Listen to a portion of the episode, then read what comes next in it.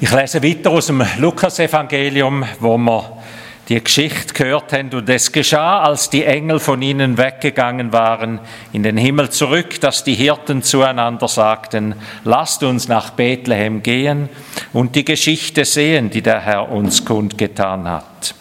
Und sie gingen eilends und fanden Maria und Josef und das neugeborene Kind, das in der Futterkrippe lag. Und als sie es sahen, taten sie das Wort kund, das ihnen über dieses Kind gesagt worden war. Und alle, die es hörten, staunten über das, was die Hirten erzählten. Maria aber behielt all diese Worte und bewegte sie in ihrem Herzen, und die Hirten kehrten zurück und priesen und lobten Gott für alles, was sie gehört und gesehen hatten, so wie es ihnen gesagt worden war. Da sind Hirten, wo uns geschildert werden zu Bethlehem, wo ihre Schafe stohlen, losgerannt sind, weil sie Zeugen geworden sind von etwas ganz Großem. Gott ist Mensch geworden, zu uns Menschen gekommen. Und jemand anderer in dieser Geschichte ist nicht losgerannt. Es ist wie wenn es uns bewusst anders erzählt werden würde. Oder hat fröhlich in die Nacht rausgesungen, nämlich Maria.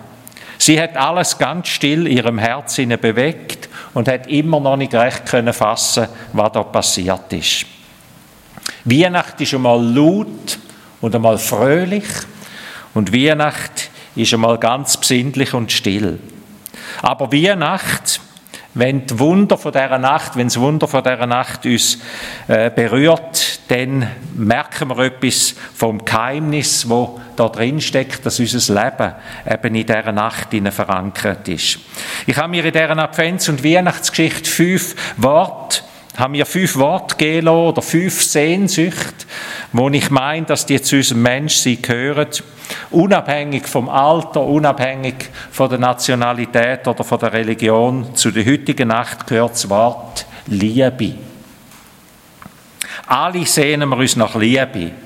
Wir sehnen uns danach, meint das Bedürfnis, dass wir geliebt werden. Haben das Bedürfnis, dass wir jemandem gehören, dass wir angenommen sind, zu etwas gehören, nicht alleine sind. Wir sind geschaffen zur Liebe und zum Miteinander. Und wenn wir das vergessen, dann wird es auf das Mal ganz kalt in unserem Leben und um unser Leben herum. Der Apostel Johannes, der ein paar Jahre später als der Lukas, wo wir da gehört haben, das nochmal erzählt, was in dieser Nacht passiert ist, er sagt sich, das haben meine Vorredner schon gemacht und darum fasst er die Weihnachtsgeschichte mit ganz einfachen Worten zusammen. Er sagt, so sehr hat Gott die Welt geliebt, dass er den einzigen Sohn gab, damit jeder, der an ihn glaubt, nicht verloren gehe, sondern ewiges Leben habe. Aus Liebe, aus Liebe ist Gott Mensch geworden. Liebe hat einen Namen und das ist der Name Jesus. Und Liebe hat noch einen zweiten Namen und da ist deine, din und min.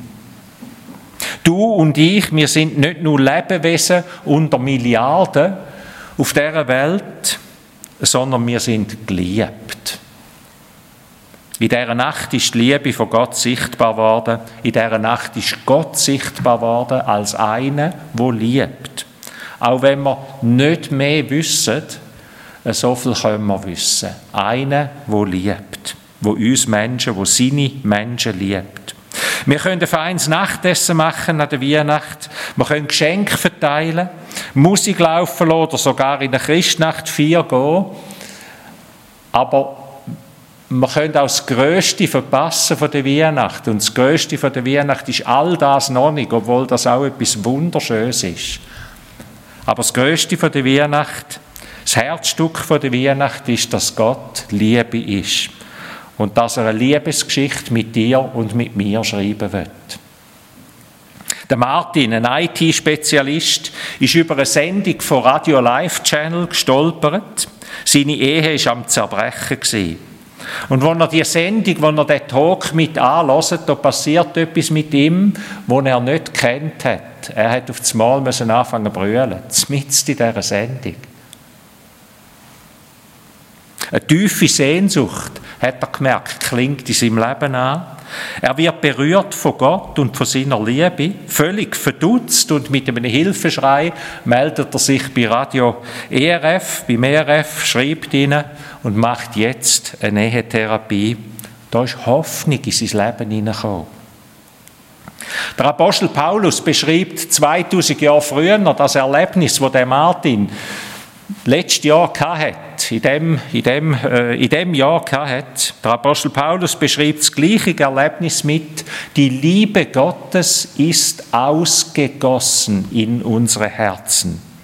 Weihnacht ist die Ausgüssung von der Liebe von Gott. Weihnacht ist die Quelle von der Liebe überhaupt. Und der Dietrich Bonhoeffer als vierter Zeuge, der hat der Erlebnis nicht so plötzlich gemacht wie der Martin oder wie die Maria oder wie die Hirten, aber er hat das gleiche Erlebnis über eine gewisse Zeit gemacht. Und das Erlebnis von dieser Liebe von Gott hat ihn im KZ und im Tod hineingetragen. So dass er schreibt, seit ich gelernt habe, die Bibel zu lesen, wird sie mir täglich wunderbarer. Ich lese jeden Tag darin, ich weiß, dass ich nicht mehr leben könnte ohne sie. Er könnte nicht mehr leben ohne das Zeugnis von dem Gott, von der Liebe, ohne das Zeugnis vom Evangelium. Welche Sehnsucht meldet sich bei dir in dieser Nacht, wenn wir jetzt so zusammen sind? Was müsste passieren, dass du dich dieser Gottesliebe uneingeschränkt hingehen könntest? Der Georg Weißel, der auch das wunderbare Weihnachtslied geschrieben hat, macht hoch die Tür. Er sagt in einem anderen Lied ihnen, ach, sucht doch den, sucht ihn, lasst, lasst alles stehen, die ihr das Heil begehret. Er ist der Herr und keiner mehr, der euch das Heil gewähret. Weihnachtszeit ist darum nicht Zeit der Sentimentalität, sondern es ist Zeit von der Liebe. Die Maria hat es im Herz bewegt. Die Hirten, die sind losgerannt. Der Martin hat die erste Runde müssen brüllen und der Dietrich Bonhoeffer hat die Bibel als einen Liebesbrief entdeckt. Was machst du?